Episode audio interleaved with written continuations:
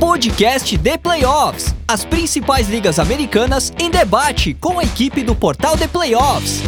NFL, NBA, NHL e MLB. Podcast de playoffs. O podcast dos esportes americanos está no ar.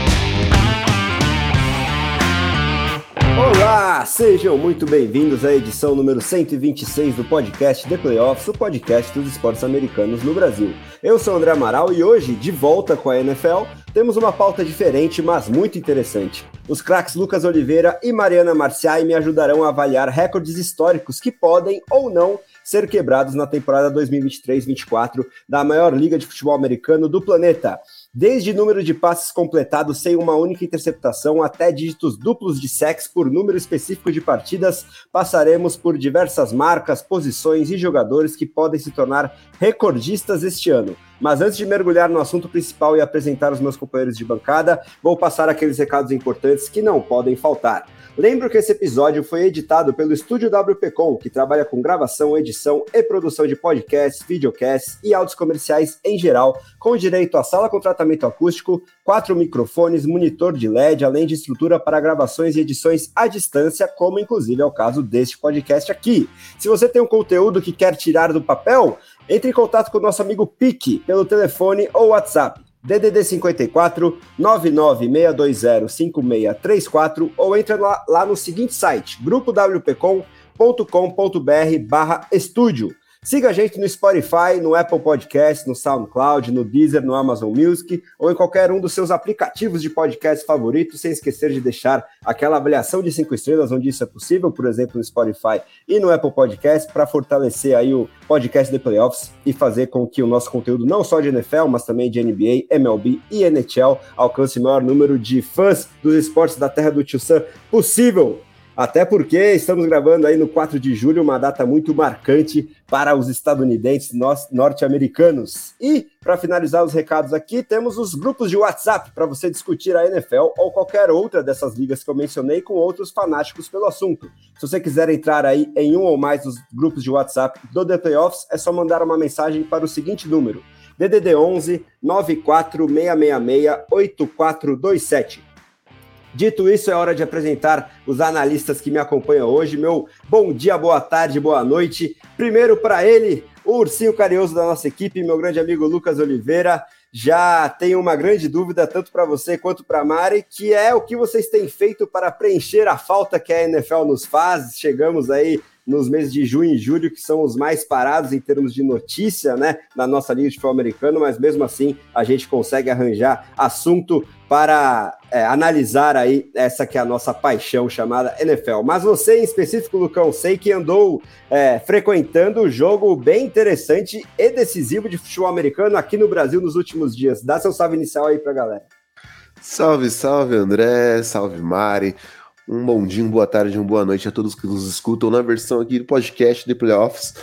É, nessa off-season a gente tenta ocupar a cabeça do jeito que dá, né, André?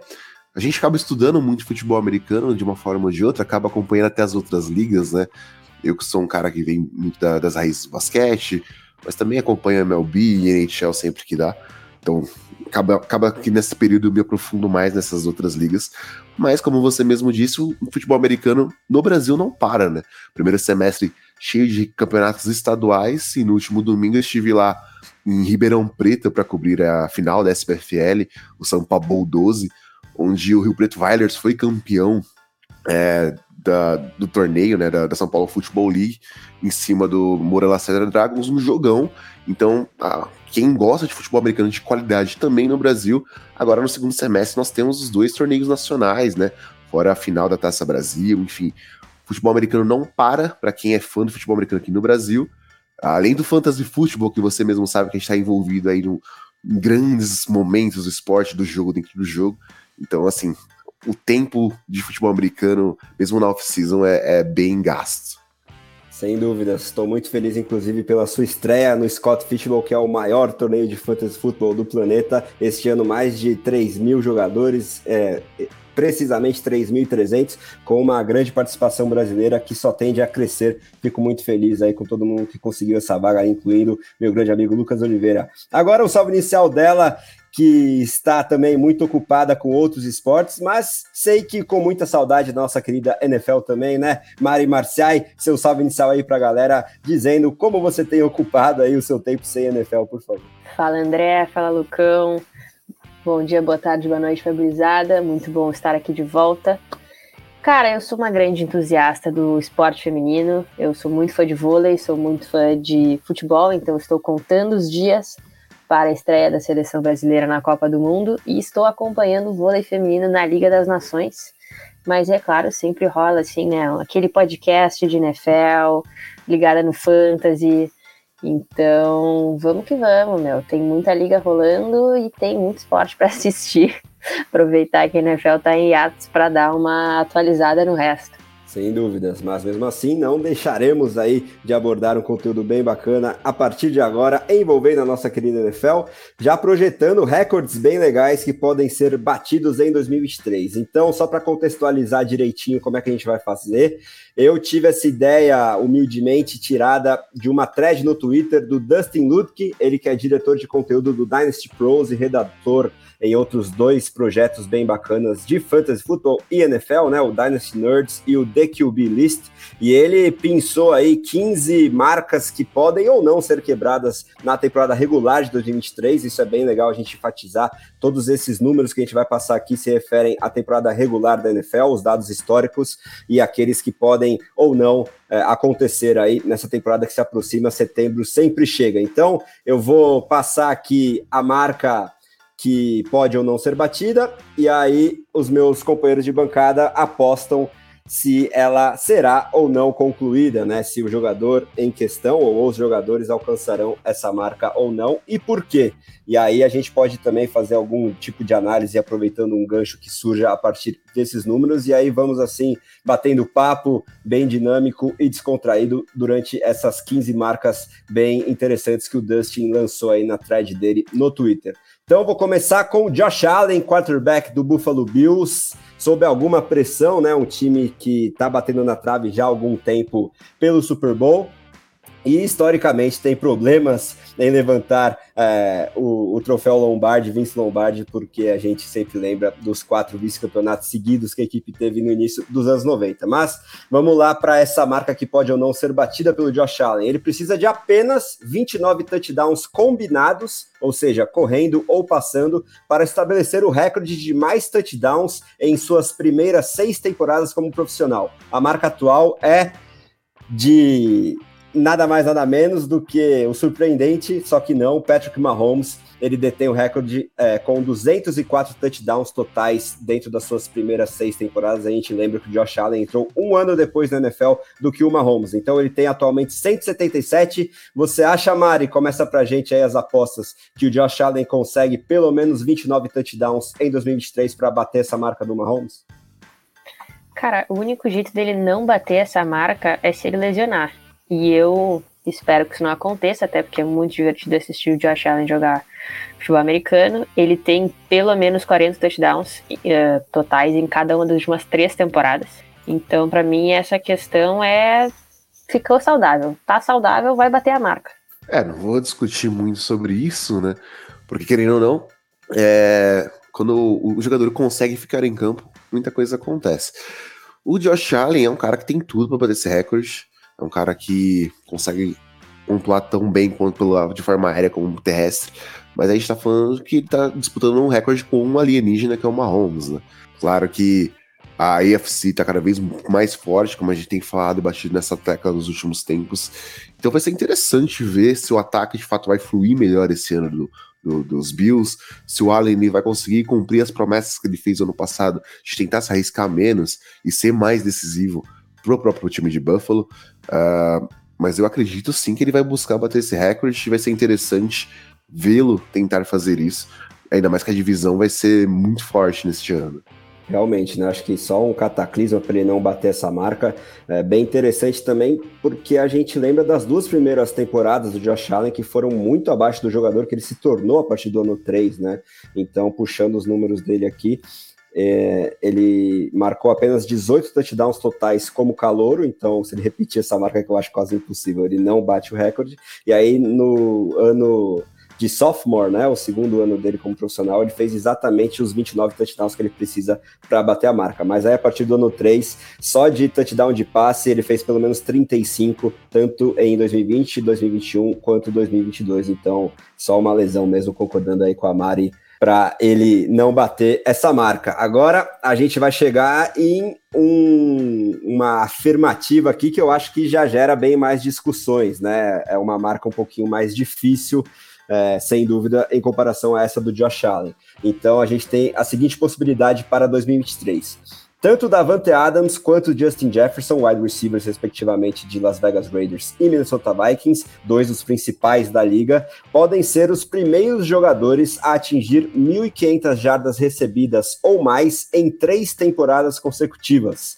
O Justin Jefferson não teve muitas mudanças ao redor dele, né? Acho que a, só a, a chegada do Jordan Edison aí via draft muda alguma coisa lá no ataque dos Vikings, mas o Davante Adams tem uma mudança de quarterback. E ele tá sempre com dúvidas se fica ou não saudável. Dito isso, pergunto pro Lucão primeiro, depois a Mari já emenda, se você acha que tanto Adams quanto Jefferson conseguirão aí 1.500 ou mais jardas recebidas para bater, bater essa marca, se só um deles ou nenhum deles, Lucão.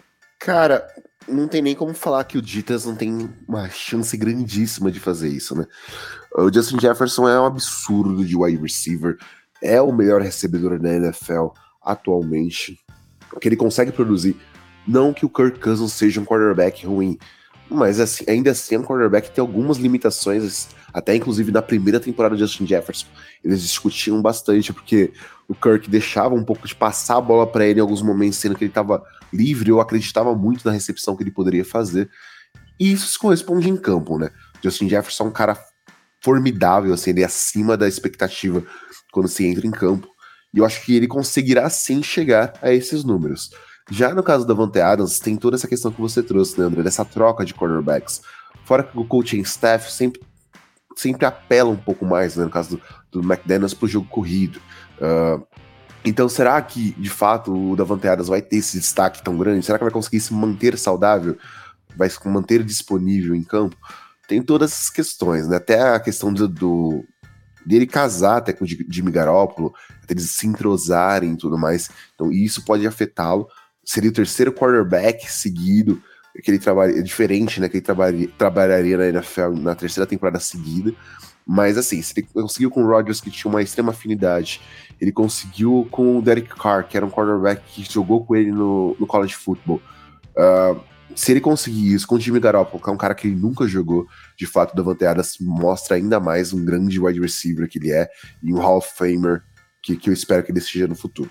É, eu voto a minha, o meu voto no Justin Jefferson para passar primeiro. Eu acho até que talvez os dois consigam, mas pro Davante Adams vai ser mais um mais apertado justamente por essa questão da troca de quarterback, de também ele tá meio de cara que o Derek Carr saiu porque ele foi para Las Vegas para jogar com o cara que ele jogou no college, para manter essa conexão. Daí agora o cara vai embora e chega um quarterback que tem um estilo de jogo que não é uh, tão semelhante. Ele não tem o canhão no braço que Aaron Rodgers tem.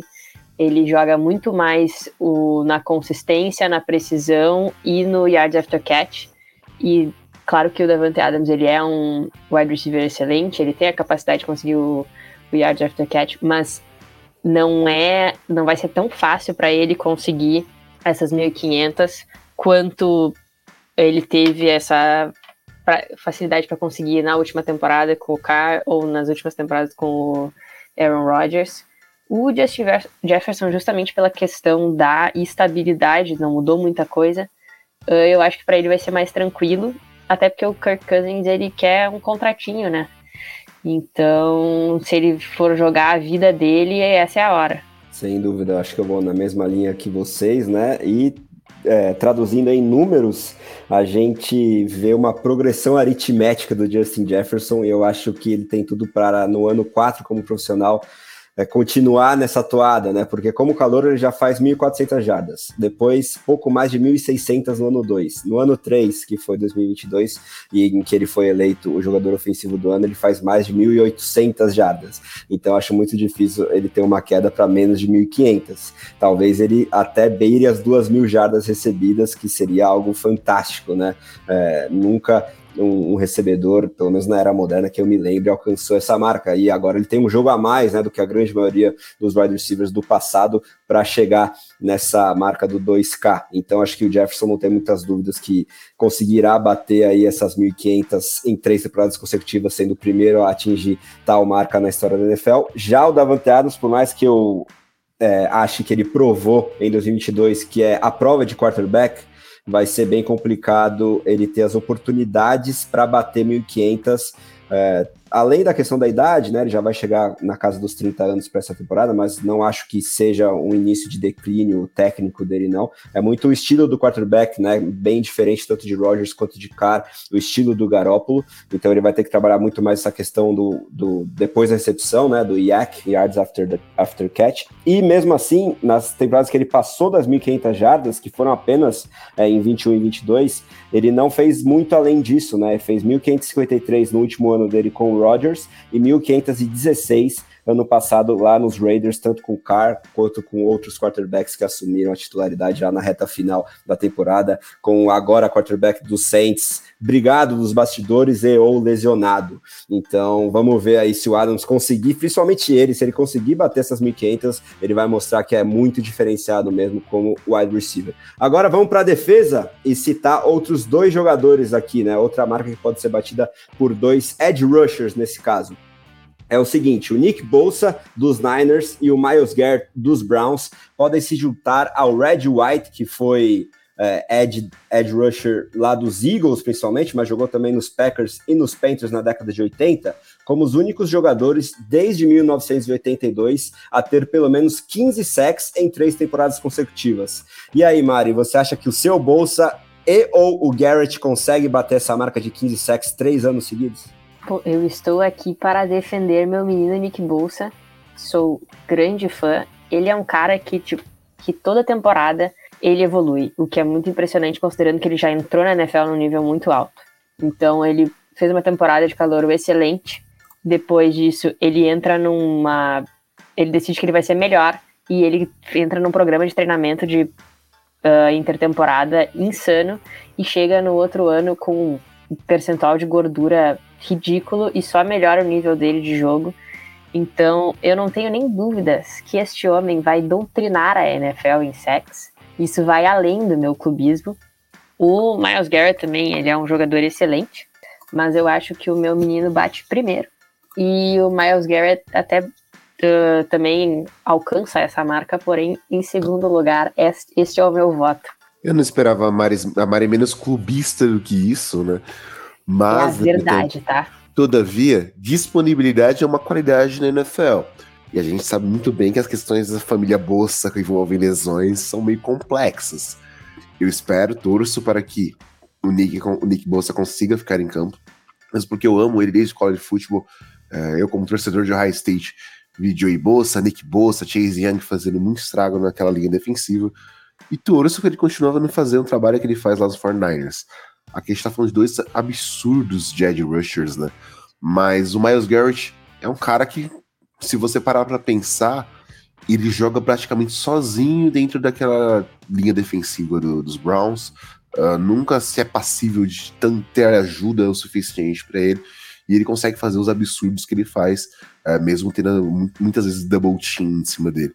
Uh, no caso do Nick Bossa, vai ser interessante ver ele tentar bater esse recorde sem ter um coordenador defensivo tão bom como foi Demico Ryans, como foi Robert Saleh, e que ajudou muito dentro da carreira dele. Uh, a apostinha saudável, eu acho que o Garrett chega primeiro que o Bossa aos 15 sacks nessa temporada. Mas eu acho que o Nick Bossa ele corre muito para ser o, o jogador defensivo do ano. É, não tem muito mais o que acrescentar. Fico muito em dúvida quem alcança a marca primeiro, mas acho que os dois vão conseguir aí bater esse recorde de 15 sacks em três temporadas consecutivas, desde, é claro, que se mantenham saudáveis ao longo de toda a temporada regular. Agora vamos voltar a falar de wide receivers com o nosso querido A.J. Brown, ex-Tennessee Titans e atualmente no Philadelphia Eagles, já fazendo muita diferença para esse ataque, elevando o jogo do Jalen Hurts e mostrando que realmente, em termos de talento, pode ser colocado aí pelo menos no top 10 da posição, quiçá no top 5.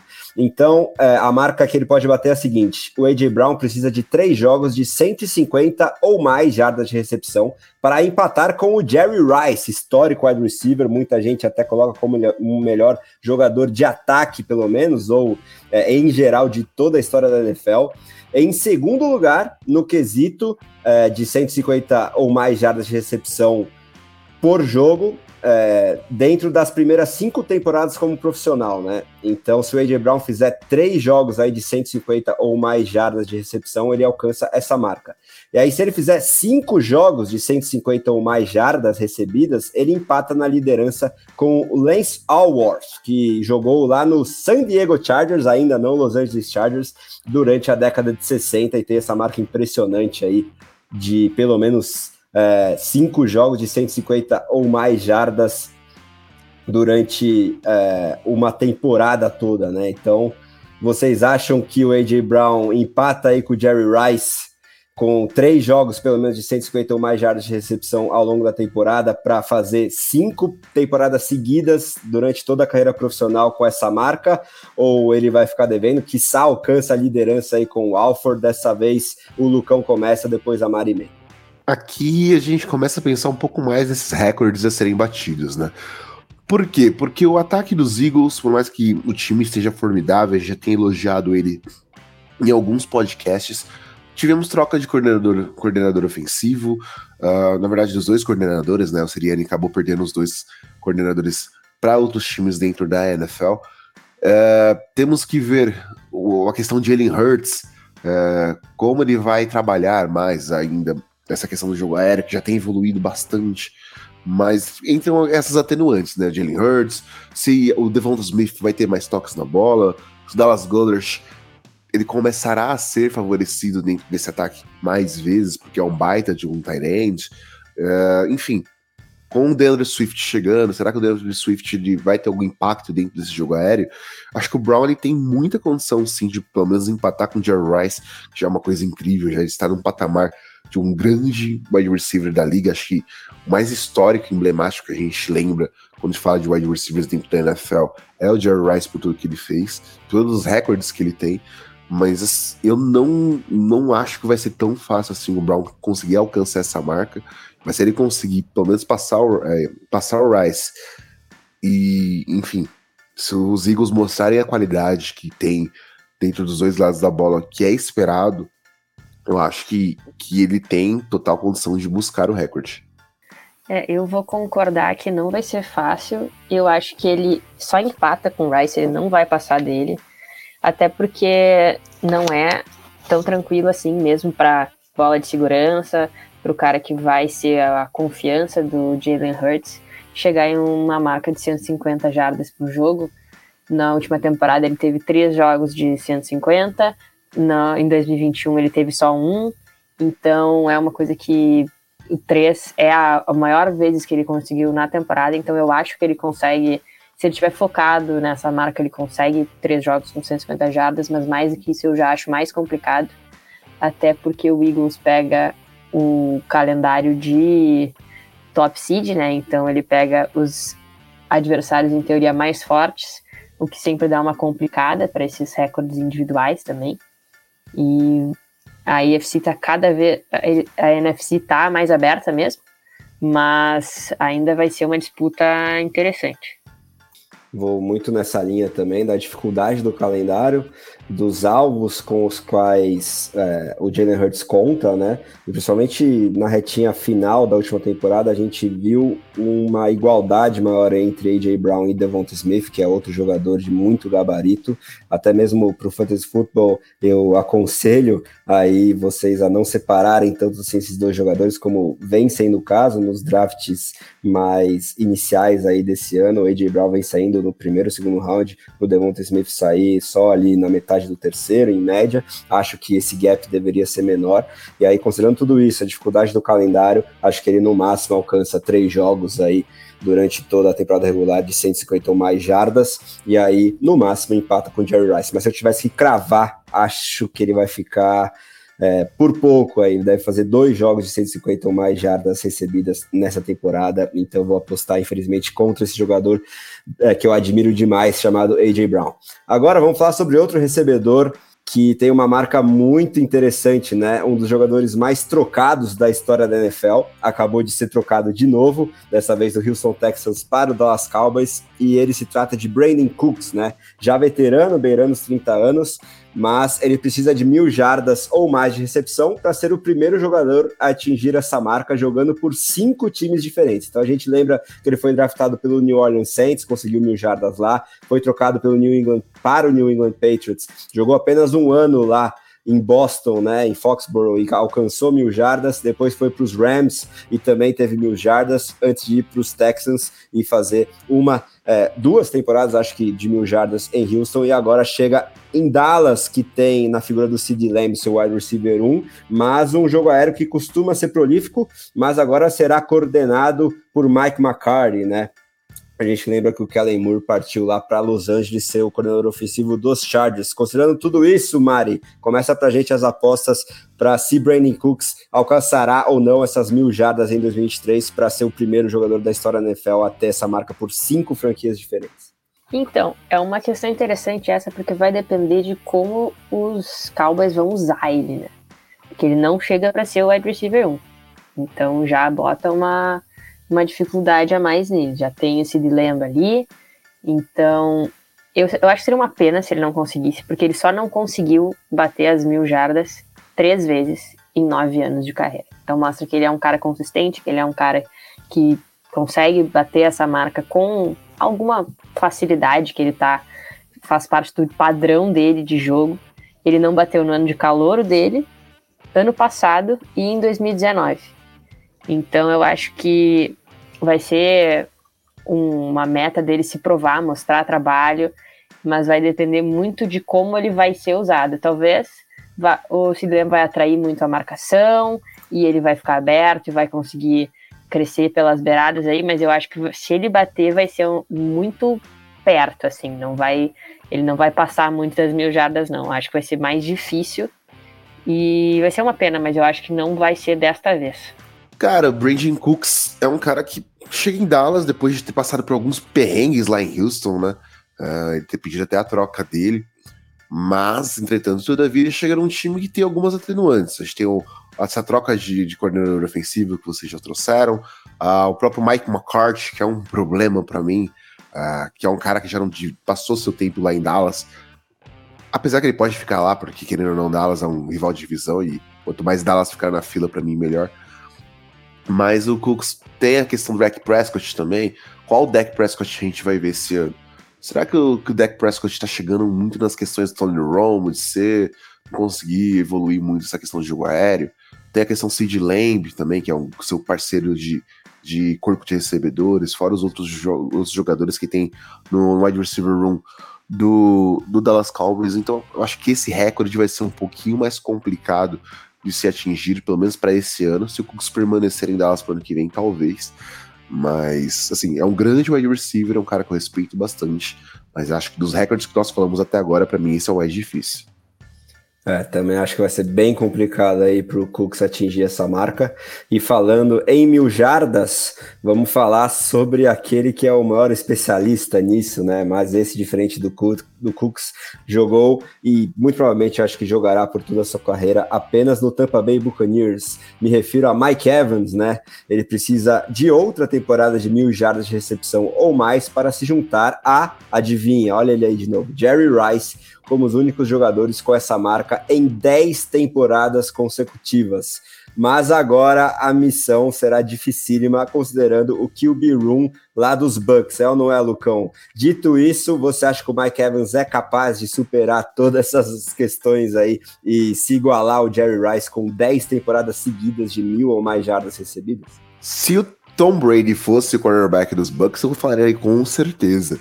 Agora, numa briga de foice no escuro, que é Baker Mayfield com Kyle Trask, eu acho um pouco mais complicado, viu, André? Acho que o Mike Evans ele tem qualidade suficiente para atingir esse recorde. Seria fantástico vê-lo, é, de fato, se igualando a uma lenda que a gente já falou aqui, que é o Jerry Rice. É mais por 10 temporadas consecutivas, cara. Pô, um wide se manter consistente por tanto tempo é, é fantástico. É um cara que poucas lesões na carreira dele, é, teve muito tempo em campo, é um cara que pegou os Bucks numa draga na época que foi draftado, teve o James Winston como quarterback, conseguiu um título na NFL mas é agora acho que tem a pior situação possível de quarterbacks na sua carreira. E não, não, é, é, esse de fato é um recorde que não vai depender tanto dele, né? Vai depender de quem vai estar em campo, quem o Todd Bowles vai, vai escolher para estar em campo, e se esse quarterback vai conseguir minimamente levar esse ataque para frente, né? Acho que o Evans não consegue atingir esse recorde não por conta dele, mas sim por conta do QB que ele vai ter. E eu já acho que ele vai bater essa marca, porque por mais que o QB Room do Tampa Bay não seja lá essas coisas, ele já pegou umas coisas meio brava. No ano de 2014, que ele também bateu a marca das mil jardas, ele teve Josh McCown e Mike Lennon dividindo, né? Como titulares aí, ele já pegou uns mistos de James Winston com Fitzpatrick. Tudo bem que ele deve estar tá meio mal acostumado, assim, depois de três anos com o Tom Brady, mas eu acho que apesar disso, ele vai conseguir sim, porque ele não. Óbvio que ele não depende só de QB, mas ele consegue muito com as próprias pernas, consegue muito uh, na habilidade dele mesmo. Então, por mais que Tampa Bay esteja numa situação meio tenebrosa com quarterbacks, eu tenho fé que ele vai conseguir essas mil jardas sim. Eu tô querendo muito acreditar. Esse dado que você trouxe aí do histórico do Evans ajuda nisso, viu, Mari? Mas eu acho que vai depender se o Baker Mayfield manterá. Por quanto tempo ele vai manter essa titularidade? Porque, só para jogar um pouco mais de shade nesse jogador do qual eu nunca fui muito fã, eu acho que enquanto o Mayfield for titular, isso não vai acontecer. E mesmo o Kyle Trask, que também não é um cara que chame muito minha atenção. Não acho que é qualquer tipo de resposta para o futuro dos Buccaneers na posição mais importante do jogo, mas eu acho que pelo menos ele tem um braço capaz de é, entrar em conexão maior com as principais características do Mike Evans, né, que são as recepções contestadas em profundidade, é, uma arma incrível de red zone, né, principalmente em situações ali que você precisa da jump ball. Então, é, é, isso. Se o Trask conseguir uma chancezinha aí por pelo menos é, pouco menos da metade, 40% dos jogos, acho que é possível para o Evans. Se não, acho que vai ficar difícil. Mas, para ser otimista, nesse caso, eu acho que o talento do Mike Evans, que é um futuro Hall da Fama, na minha opinião, vai prevalecer e ele vai conseguir atingir essa marca, que são 10 temporadas consecutivas dentro de todas aquelas que ele tem como profissional, né? Desde o ano de calor, ele tem pelo menos mil jardas recebidas na NFL, algo realmente impressionante. Agora vamos falar sobre o melhor, ou futuro melhor jogador da NFL, clubismo totalmente à parte aqui, tá, gente? Me refiro a Justin Fields, quarterback do Chicago Bears, mas enfim, brincadeiras à parte. É o seguinte: essa possível marca que ele já pode quebrar no seu terceiro ano como titular aí, como profissional. Então, o Fields, apenas em sua terceira temporada, pode se tornar o quarterback com o terceiro maior número de jogos de 100 ou mais jardas terrestres, se ele conseguir pelo menos um nessa temporada de 2023. Ele já tem quatro e ultrapassaria o Russell Wilson. Primeiro e segundo nessa lista, disparados, são Lamar Jackson e Michael Vick. Então, considerando tudo isso, eu acho que é é praticamente certeza, clubismo à parte, espero que vocês não discordem de mim, que ele vai atingir aí essa marca para empatar com o Russell Wilson. Acho que pelo menos um joguinho de 100 ou mais jardas terrestres ele consegue esse ano. Mas aí eu pergunto para vocês se vocês enxergam a longevidade necessária e uma perspectiva para que ele possa rivalizar com esses dois dual threat quarterbacks históricos já, um ainda em atividade, outro já aposentado, que são Lamar Jackson e Michael Vick. Que vocês enxergam para o futuro do meu camisa 1, começando pela Mari, depois o Lucão e Ney? Cara, esse um jogo para mim é certo. Esse um jogo eu não tô nem discutindo. Eu acho que ele temporada que vem ele já chega no cangote do Vic, assim, dá aquela ameaçada, até porque o Vic não pode adicionar mais jogos de 100 jardas para o seu currículo. No chegar no Lamar vai ser mais complicado. Mas eu acho que esse ano ele consegue dois tranquilamente, talvez três jogos, que foi o que ele conseguiu ano passado, o que já bota ele em perspectiva para pegar o Michael Vick que tem 10 ano que vem. Daí a questão é o quanto ele vai evoluir ou o quanto os outros times vão estar preparados para segurar ele, porque ano passado, depois dos primeiros jogos, o pessoal já viu que ele ia correr bem e que ele ia correr muito, e mesmo assim não dava para parar. Então eu acho que ele vai fazer uns três joguinhos assim de 100 jardas correndo, e daí vai chegar ano que vem no Michael Vick. Cara, concordo que a Mari disse, acho que ultrapassar o Russell Wilson seria nenhum problema pro, pro nosso querido Justin Fields. O André sabe o quanto eu gosto e admiro o jogo do Fields. Eu quero ver o jogo aéreo dele evoluindo um pouco mais, mas o que ele consegue oferecer é, de forma terrestre é fantástico, assim. Ainda mais que a divisão hoje tem muitos problemas, né? A gente tem um, um Green Bay Packers que não assumidamente está passando por um, um rebuild. Uh, a gente tem o Minnesota Vikings que tem alguns certos problemas na sua defesa. O, enfim, o Detroit Lions em si, o, o, time da divisão hoje que teria uma defesa um pouco mais forte, mas mesmo assim já sofreu um pouco na mão do Fields ano passado. Uh, a tabela do Fields, a tabela do Fields dos Bears ajuda nessa questão. O Fields teve essa questão do Arnold Wright chegando lá, que é um cara que é fantástico no jogo corrido também como offensive tackle. Enfim, acho que as coisas só jogam a favor do Fields para que ele possa passar o Wilson. E eu, acho que não vai demorar muito tempo para ele passar o Vic nessa, nesse, nesse stat né, que a gente está citando aqui. Já com o Lamar, acho um pouco mais complicada, porque o Lamar é, é absurdo quando se trata de um quarterback correndo com a bola.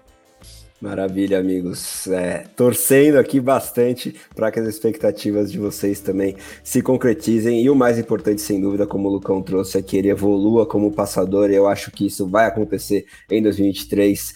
É, dedos cruzados aqui da minha parte. Agora, continuando a falar sobre quarterbacks da NFC Norte, eu acho que eu vou trazer a marca mais surpreendente aqui dentre as 15 que a gente separou.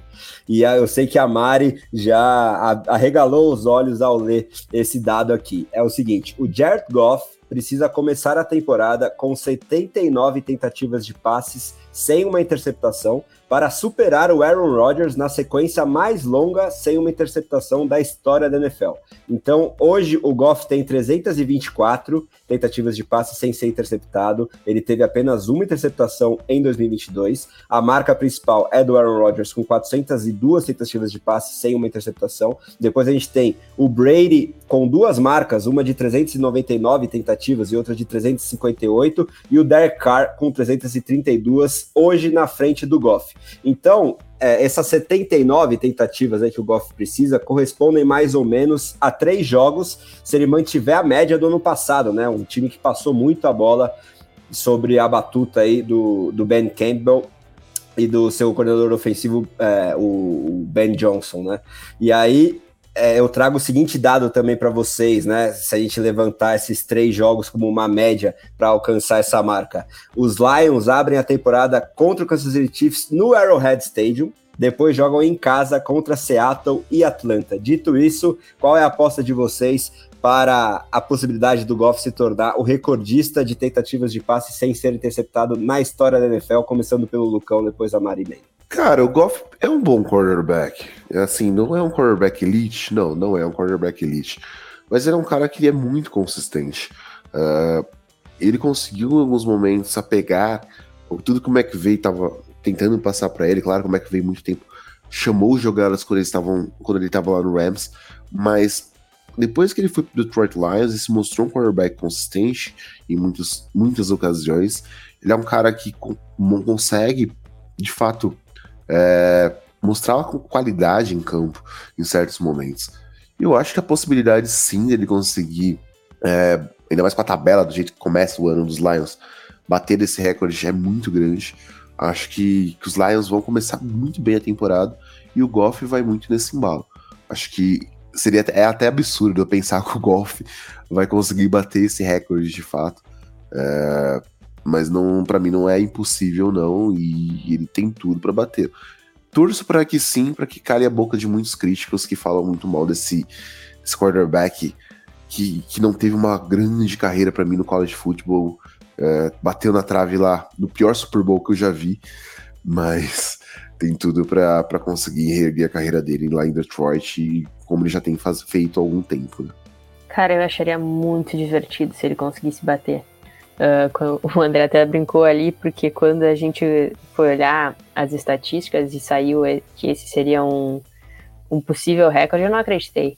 Porque a gente tem muita piada de que o, que o Jared Goff foi um deus e daí depois caiu em desgraça. E eu não imaginaria que ele estaria para bater o Aaron Rodgers nesse quesito. Gostaria muito que ele batesse, Uh, não sei se levo tanta fé assim, mas se, pensando que são três jogos, ele tá sem ser interceptado desde novembro do ano passado, talvez ele venha com esse sangue no olho, com essa vontade de se provar. Mas eu já caí no conto dos Lions começarem bem a temporada e não fui muito feliz. Mas seria muito divertido se ele batesse. Não sei se vai acontecer. Ah, eu tô mais pro pro achando que não do que achando que sim, mas estou torcendo, né? É, realmente seria um folclore, entre aspas, bem interessante, mas se eu tivesse que apostar, apostaria contra meu rival aí e amigo até certo ponto, Jared Goff, muito pela pressão que ele vai enfrentar no season opener lá no Arrowhead, né? Acho que em algum ponto da partida ele vai ter que soltar mais o braço, arriscar mais, e aí naquele estádio tão barulhento, com toda a empolgação dos atuais campeões, ok, que tem muito muito histórico de ressaca do atual campeão na, na, partida inaugural, mas ainda assim tenho minhas dúvidas. E aí, se não for no Arrowhead nessa partida contra os Chiefs, essa secundária dos Seahawks vem muito forte, né? Com muitos nomes jovens e talentosos para 2023. E também tenho minhas dúvidas se ele vai conseguir passar ileso de, dessa equipe. E ainda tem a secundária reforçada dos Falcons, aí, principalmente pelo Jesse Bates nesse terceiro jogo. Seria bem interessante se o Goff conseguisse atingir essa marca, mas mas não vai ser nada fácil. Vamos ver o que acontece. São 79 tentativas que ele precisa alcançar, relembrando aqui. Agora, bora continuar no backfield, mas falar sobre corredores, né? Especificamente aquele que é o King ainda da NFL, tem esse apelido com muita justiça, se chama Derrick Henry, o running back do Tennessee Titans. Ele precisa de mais um jogo de 200 jardas terrestres para é, ser o recordista na história da NFL nesse quesito, ultrapassando Adrian Peterson e O.J. Simpson, que tem é, em apenas uma temporada, né, no, no, caso. Não, na verdade não, na história, né, durante a carreira toda de, desses running backs. Tanto o Peterson quanto o Simpson têm seis jogos de 200 jardas terrestres ou mais. É, o Peterson fez essa marca por Minnesota e o O.J. Simpson por Buffalo, né, ele que é o famigerado é, personagem de uma história muito é, significativa para os Estados Unidos, né? Peça aí de é, seriados de TV, documentários. Você, sem dúvida, já ouviu a história sobre é,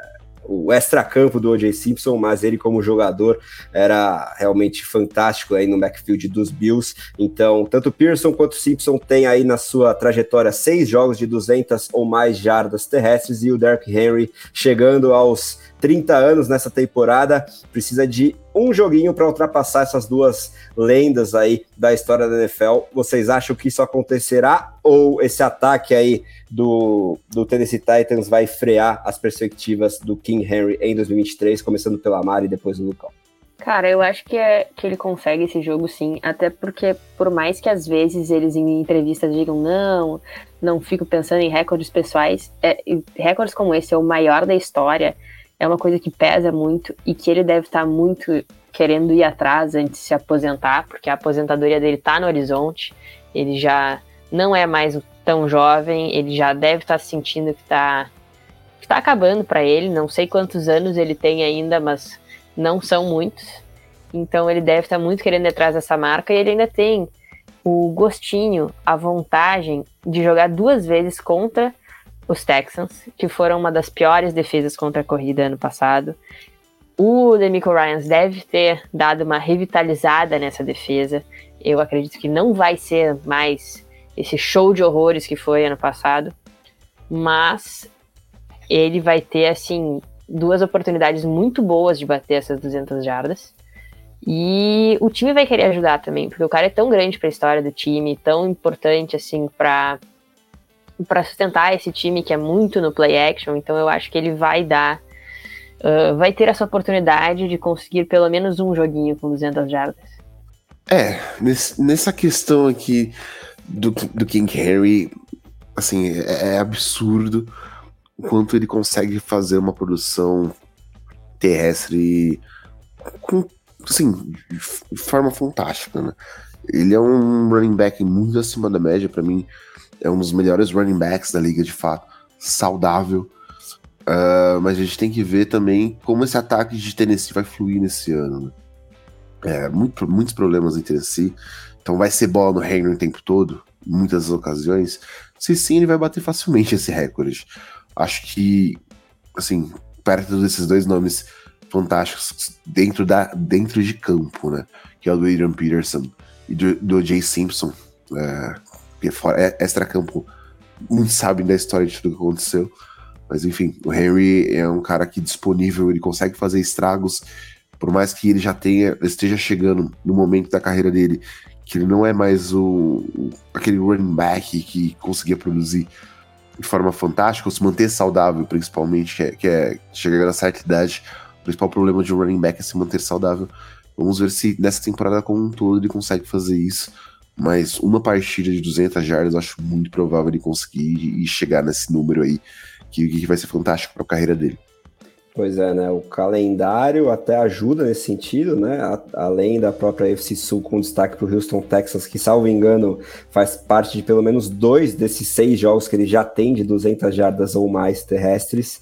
Ele enfrenta também a NFC Sul, né? Que, ok, que conta com defesas historicamente de anos recentes boas contra a corrida, mas os times como um todo dão margem para que os Titans tenham vitórias, o que também é muito importante, né, para que, que um running back tenha muito volume e consiga alcançar essas 200 jardas pelo chão, né? A gente imagina que isso é muito raramente alcançável com menos de 20 carregadas num jogo só, por exemplo. Então, quando os Titans têm a vantagem no placar, eles podem usar ainda mais seu principal jogador ofensivo. Então vamos ver aí se isso acontece. Pensando em fantasy football, o dado interessante é que os Texans são adversários dos Titans nas semanas 15 e 17, ambas de playoffs do fantasy, né? A semana 15 de wild card, a primeira semana de playoffs e a 17 da finalíssima. Então já pensou se o Henry consegue bater essa marca justo na final do fantasy? Vai fazer a alegria dele próprio de muita gente por tabela. Agora vamos voltar a falar sobre quarterbacks e mencionar Justin Herbert do Los Angeles Chargers, que pode se tornar o primeiro jogador a ter 4 mil jardas de passe né, em todas as suas primeiras quatro temporadas na NFL. Isso também o colocaria à frente de Peyton Manning com o maior número de jardas de passe em seus primeiros quatro anos como profissional. Então, se a gente considerar que o Herbert já teve muitos altos e baixos em 2022 e ainda assim ultrapassou essas 4 mil jardas é, na última temporada. Vocês acham que a propensão é que ele atinja essa marca ou não botam tanta fé assim nas mudanças de bastidores ofensivos que aconteceram lá nos Chargers? Enfim, como é que vocês enxergam essa perspectiva, começando pelo Lucão, depois a Marinê? Cara, acho que a manutenção que foi feita dentro desse ataque de, de Los Angeles, né? Uh, os Chargers precisam só se manter saudáveis. Acho que uma questão que bate muito é essa muitas, muitas lesões dentro do time. O Sean Slater ano passado ficou fora da temporada, o que afetou muito essa questão do Justin Herbert. A defesa sofreu com muitas baixas, mas enfim. Aqui em lesões, o time tem mais um wide receiver que pode contribuir dentro desse ataque. Uh, a volta dos seus OLs que se machucaram no ano passado, que podem contribuir na proteção de Justin Herbert para ele chegar e bater esse recorde. Tem um novo coordenador ofensivo, querendo ou não, é uma mente que prioriza bastante é, algumas jogadas aéreas que funcionam. E o Herbert, para mim, é um grande cornerback da liga. Então, sim, ele pode, de fato, chegar e se tornar esse primeiro jogador 4 mil jardas em todas as primeiras quatro temporadas dentro da NFL. Uh, bater esse recorde do Peyton Manning, que na verdade o Peyton Manning é que outra pessoa bata um recorde dele que ninguém quer bater. Mas enfim, o Herbert, ele tem essa qualidade. Eu espero de fato que ele bata esse recorde e calha a boca de alguns críticos que falam muito mal do jogo dele, sendo que isso passa também pelo sistema, não só pelas decisões que o Herbert toma. Cara, eu acho o Herbert um quarterback muito divertido de assistir. Ele é muito talentoso, ele tem um canhão no braço. E como o Lucão falou, o problema dele é estar nos Chargers, é o sistema dos Chargers que às vezes não favorece ele, ou as lesões. E eu puxei os, as estatísticas aqui da ESPN e o Peyton tem 16.418 jardas nos primeiros quatro anos deles. O Herbert já tá com 14.089. Então, passado o Peyton, ele vai passar. Isso é, para mim, é claro. É, é, ridículo ele não bater 2 mil jardas. E eu acho que ele chega nas 4 mil, sim. Eu acho que ele vai botar esses dois recordes no bolso. E vai seguir calando a boca de muita gente, porque realmente ele. Dizem que ele é quarterback de rede social, mas a verdade é que ele joga muita bola. Pois é, né? Acho que muito dificilmente ele não bate essas duas marcas. E vamos ver aí se, com, que, se o Keller, Kellen Moore consegue destravar de vez todo esse potencial que está evidente diante dessa marca impressionante aí de 4 mil, é, pelo menos, jardas de passe durante os quatro primeiros anos como profissional. E tem o Quentin Johnston aí que, né, polarizante prospecto. Eu tô muito mais do lado do hate, mas quem sabe ele queima a minha língua também e se mostra muito importante para rejuvenescer esse corpo de recebedores e se tornar mais uma dentre outras muito interessantes armas de jogo aéreo desse time que fazem com que os Chargers é, possam oferecer essa possibilidade aí para o Herbert atingir essa marca impressionante. Agora vamos falar sobre o wide receivers novamente, mencionando o T. Higgins, né? Que por mais que seja o wide receiver 2 dos Bengals, depois da chegada do Jamar Chase, ainda segue muito proeminente lá na equipe de Cincinnati, né? Tanto que ele pode se juntar a AJ Green também, uma figura histórica dessa franquia dos Bengals, e Randy Moss, né? Esse é um jogador completamente histórico, não tem nem muito o que falar, é, produziu demais por mais de uma equipe, principalmente Vikings e Patriots, como jogadores com pelo menos 65 recepções e 900 jardas em todas as suas primeiras quatro temporadas como profissionais. Vocês acham que o T. Higgins, agora camisa 5, não mais 85 dos Bengals, baterá essa marca de pelo menos 65 catches e 900 jardas em 2023, Mari? Depois o Lucão também já emenda. Ele nunca teve uma temporada assim, uh, 65 recepções de 900 jardas. O pior que ele fez, acho que foi 67 recepções e 900 e algumas jardas. Então, eu acho que os Bengals são um ambiente muito propício para isso.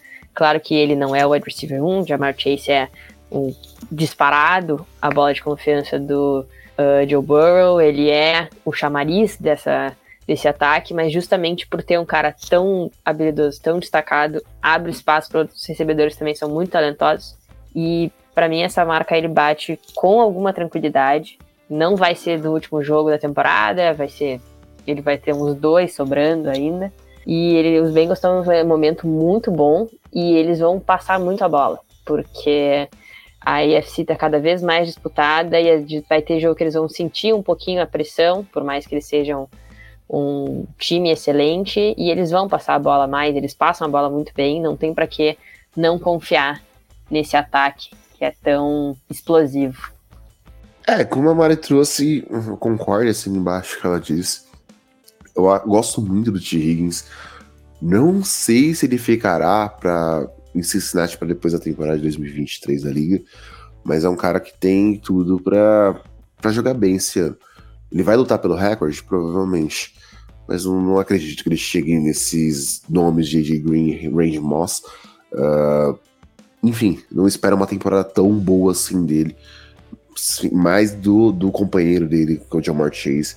Acho que vai ter um, uma diferença maior esse ano entre Chase, Higgins e, e Boyd, e isso vai pesar muito no, na conta do Higgins também.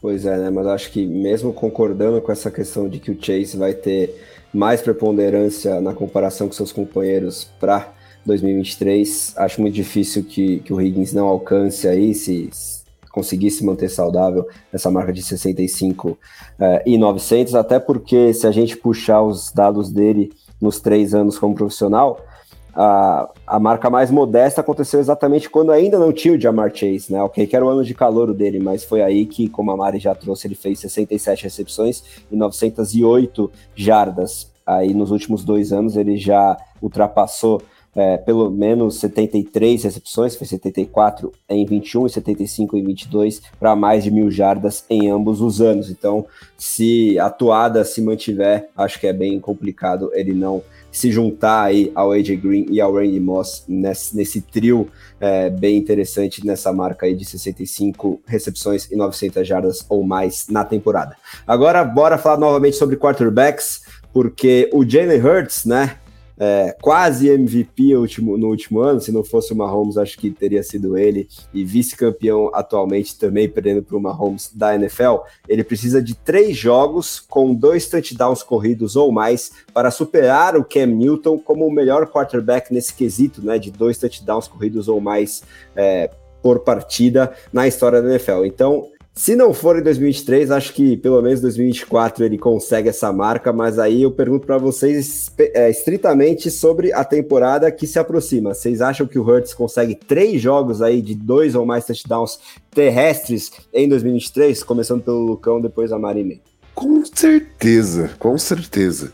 Acho que o Hurts ele vem para uma temporada muito boa, né? É uma evolução ainda maior no seu jogo aéreo, mas utilizando muito no seu jogo terrestre, ainda mais depois do fumble que ele sofreu no Super Bowl. É uma coisa que ele falou mesmo que ia trabalhar mais, que ia correr com a bola e mostrar a qualidade que ele tem nessa, nessa questão de conseguir guardar bem a bola e pontuar. Eu acho que o Hurts ele tem tudo para bater esse recorde do Ken. Uh, eu achava até que esse recorde não era do Ken Newton, já era do Lamar Jackson, mas enfim, Uh, o Hurts ele é um cara que tem uma qualidade formidável e tem tudo de fato para doutrinar dentro da NFC esse ano mais uma vez e ter uma corrida muito boa a caminho do Super Bowl 58. É, eu assino embaixo, ele é quase risível a possibilidade dele não bater essa marca. Ele já teve quatro jogos com mais de dois touchdowns uh, correndo ano passado, três jogos na temporada anterior, então é uma crescente. Ele tem apostado mais na corrida dele, ele confia na corrida dele, e eu acho muito difícil se ele vê uma oportunidade na end zone ele não aproveitar. Então, esse para mim, o Cam Newton já pode dar tchau pro recorde dele, porque esse aí tem nome e é Jaden Hurts. Realmente, né? Uma arma muito fatal com as pernas na red zone, além de ser muito bom no sneak também, nas situações de goal to goal ali. Dificilmente as defesas conseguem é, interromper o avanço do Hurts no chamado sneak, né? Fazendo uma escola na qual o Tom Brady também era muito bom, por mais que tenha características como quarterback completamente distintas das do Hurts. Agora vamos falar sobre Tyrants, porque Travis Kelsey, né, a principal arma de Patrick Mahomes já há muito tempo e se estabelecendo como tanto na última temporada, desde a saída do Tark Hill, ele precisa de 1.498 jardas de recepção, para ultrapassar o Antonio Gates e chegar ao terceiro lugar entre todos é, os Tyrants da história da NFL, atrás apenas do Tony Gonzalez, é, recordista quase absoluto, com 15.127 jardas totais durante a carreira, e o Jason Witton, que tem 13.046. Então acho que é, flertar com o primeiro ou segundo lugar vai ficar difícil para o Travis Kelce, que já completará 35 anos esse ano, salvo engano mas vocês acham que se não em 2023, até o fim da carreira, ele consegue chegar nesse top 3 para passar o Antônio Gates, já que 1.498 jardas num só ano é puxado, né? No ano passado ele teve 1.338 e já foi uma das melhores marcas da carreira dele, mas acho que considerando pelo menos mais dois anos de carreira do Kelsey que tendem a acontecer, a marca de terceiro maior da história entre Tyrants é, em jardas recebidas é bem possível. Mas dito isso, quero saber se vocês são mais ousados em apostar que ele bate a marca total já em 2023 ou quiçá consegue flertar aí com o top 2 é, ocupado pelo Gonzalez e pelo Item, começando pelo Lucão, depois da Marinei. Cara, Travis Kelce é o melhor Tyrant da liga. É absurdo o que ele faz, ainda mais tendo um quarterback como Patrick Mahomes que ajuda a levar o patamar dele a outro nível. É, é surreal que essa dupla consegue fazer em campo. Não vai ser muito difícil ele passar o Anthony Gates para mim. Não sei se vai ser nessa temporada. É, que, querendo ou não, 1.498 jardas para um Tyrande é muita coisa. É, enfim, ele chegou perto de 1.400 jardas no ano passado, né? Passou das 1.300, que nem você, você trouxe a informação. Mas é, é, complicado, é complicado, é complexo achar que, que ele vai conseguir nessa temporada.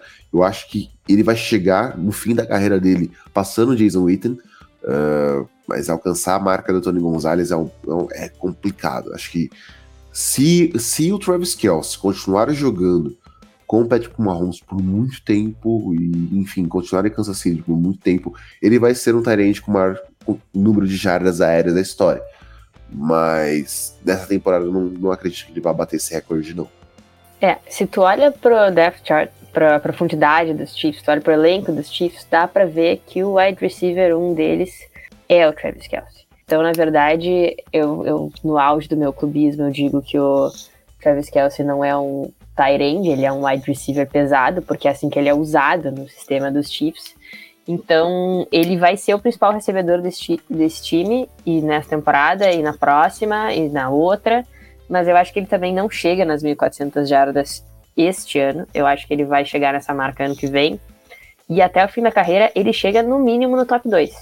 Mas daí vai depender. Se ele jogar mais quatro anos com o Mahomes, e se o Chiefs não conseguir desenvolver um wide receiver 1 que substitua essa demanda que eles têm por ele, é capaz dele chegar assim nesse primeiro lugar. Mas eu acho que esse ano não vai chegar a esse recorde. Ano que vem, com certeza. Porque o cara não tem quem um jogador que pare o Travis Kelce. Precisa de dois, precisa de três às vezes. E isso é uma coisa que bota ele muito em vantagem, seja jogando contra linebacker, que são mais devagar que ele, ou contra cornerback, que ele consegue dar um empurrãozinho e os caras caem. Então, para segurar ele vai ser difícil.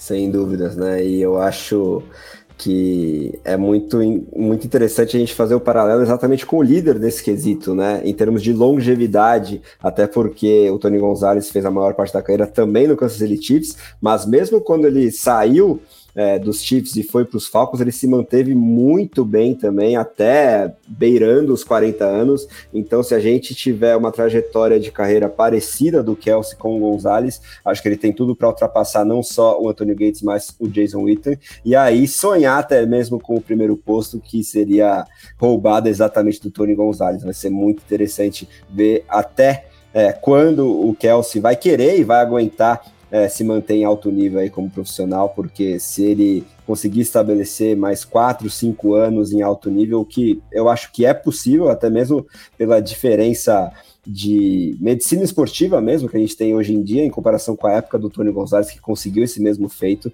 vai ser bem interessante é, saber se ele alcança ou não o líder atual, que parece inalcançável nessas jardas recebidas totais na carreira na NFL. Agora vamos voltar a falar sobre quarterbacks, porque o Aaron Rodgers precisa de 25 touchdowns em seus primeiros 13 jogos, o que acho que não seria muito problema para ele, considerando a média da história da carreira, né? Seriam 1,92 por jogo, né? Então menos de 2, mas quase 2 por partida, para passar o Peyton Manning como o mais rápido de todos os tempos a alcançar 500 touchdowns de passe.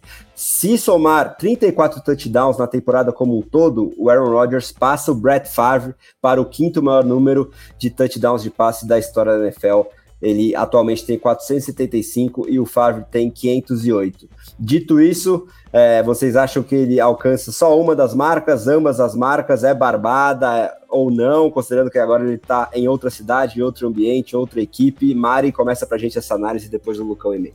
Se os primeiros 13 jogos é um pouco complicado, porque tem justamente essa fase de adaptação ao sistema, Claro que eles estão pensando no Aaron Rodgers há muito tempo, eles há muito tempo devem estar planejando o sistema de jogo deles para uh, facilitar essa transição do Aaron Rodgers, mas eu acho que vai dar uma complicada porque não é simplesmente uma peça a mais, ele é a peça principal desse ataque agora. E ele tem peças muito boas. O Jets fez drafts muito bons de calouros de, na recepção, tanto que dois deles uh, tanto o running back quanto o wide receiver que eles draftaram ano passado conseguiram destaque de calor uh, ofensivo do ano ano passado, mas eu acho que vai ser mais complicadinho justamente porque precisam ser os 13 primeiros jogos da temporada. Ele tem uma média de 30 touchdowns por temporada, se contar toda a carreira dele. Ano passado foi menos, no ano anterior que ele foi MVP foi 40 e poucos touchdowns. Então vai depender de quanto sangue no olho ele vai chegar, porque 25 ele vai fazer na temporada. Agora resta saber se ele vai fazer 25 nos 13 primeiros jogos. Daí eu já acho mais complicadinho, acho que não vai ser dessa vez. É, o Rodgers agora joga com um grande recebedor, que é o Garrett Wilson. Uh, Robert Saleh, tem, enfim, tem que se provar como, como head coach dentro do New York Jets, como um todo, a, a, a, a quem, junto com a troca do Rodgers, né? Rodgers agora tem todo um, um coaching staff, desde o coordenador ofensivo até alguns dos seus parceiros é, como recebedores para que possa entregar um jogo sólido, consistente, assim como entre, entregava nos tempos áureos dele de Green Bay. Acredito que ele possa bater esse recorde, com certeza. Quero que ele, que ele bata o recorde do Peyton? Não, não quero. Mas não por conta do, do Rodgers em si, mas por conta do Peyton Manning, que é um quarterback histórico que merece manter diversos recordes dentro da liga. Uh, eu acho que o, que o Rodgers vai beirar essa questão do, do recorde, mas ele não vai conseguir dentro desse limite de jogos que foi citado. É, eu acho que vai ficar no fio da navalha também, se tivesse que apostar. Peyton Manning vai manter a marca aí, considerando esses 13 jogos iniciais, mas essa questão de atingir 34 TDs para ultrapassar o companheiro de Hall da Fama dentro da franquia Green Bay, mas até certo ponto rival histórico Brett Favre, né? Eles já foram companheiros de elenco, inclusive. Acho que isso é bem mais tranquilo de alcançar, né? 34 touchdowns na temporada como um todo é, para ultrapassar aí o, o Brett Favre. Se não em 2023, né? Se ele ficar ali na casa dos 30, em 24, eu acho que ele seguirá jogando, não vai se aposentar também para buscar essa marca, talvez, e aí ultrapassaria o Favre, com certeza. É, agora vamos para a nossa última marca aqui, que eu acho que talvez seja a mais simples de comentar, é praticamente uma constatação e não uma análise se será ou não batida, mas fica aqui a curiosidade de que Russell Wilson precisa de apenas 34 jardas de corrida para se juntar a Michael Vick e Cam Newton como os únicos quarterbacks com 5 mil jardas terrestres na história da NFL. Ok, que se você puxar as médias, teria uma discrepância bem grande entre o Wilson e esses dois nomes, mas no total, acho que essas 34 jardas, jardas de de corrida durante 17 jogos, ele tende a alcançar, por mais que já esteja mais veterano, correndo menos, num sistema diferente, mas são apenas 34 jardas, né, Mari? Então, fala pra gente aí o que você acha dessa marca depois do Lucão emenda. Isso é capaz de ele alcançar nos primeiros jogos, nos primeiros dois jogos. Que 34 jardas correndo, quando ele ah, ficou apertado, tentou fugir de um pocket, ele corre 10 jardas de vez em quando. Então, por mais que ele esteja assim, mais velho, mais cuidadoso com o próprio corpo, isso aí é realmente mais uma constatação, uma observação do que uma aposta. Se alguém apostar contra e realmente não se concretizar, vai ganhar muito dinheiro, porque uh, a odd dessa aí é bater com certeza. É, sem dúvida. E o primeiro jogo da temporada é justamente contra o Las Vegas Raiders, né? Por mais que tenha um, um Max Crosby, um bom grupo de pass rush, acho que o Wilson justamente para escapar muitas vezes desses jogadores, ele vai utilizar as pernas. Uh, novo sistema do Sean Payton, muita coisa para acontecer. Mas eu, esse é um recorde dos, de todos que nós citamos aqui, que é o único que eu vejo que vai ser batido desde o primeiro jogo. É o único que a gente não vai ter que esperar muito para ver ser concretizado. Uh, é uma coisa que, que, enfim, daqui a um tempo vão ter outros quarterbacks que vão se juntar a esse grupo de elite, digamos, de, de quarterbacks que correm muito bem com a bola. E o Wilson fez para merecer a carreira toda dele. E muito dos, da, das corridas que ele fez foi justamente para escapar da morte, já que ele não teve uma boa linha ofensiva uh, em Seattle por muito tempo.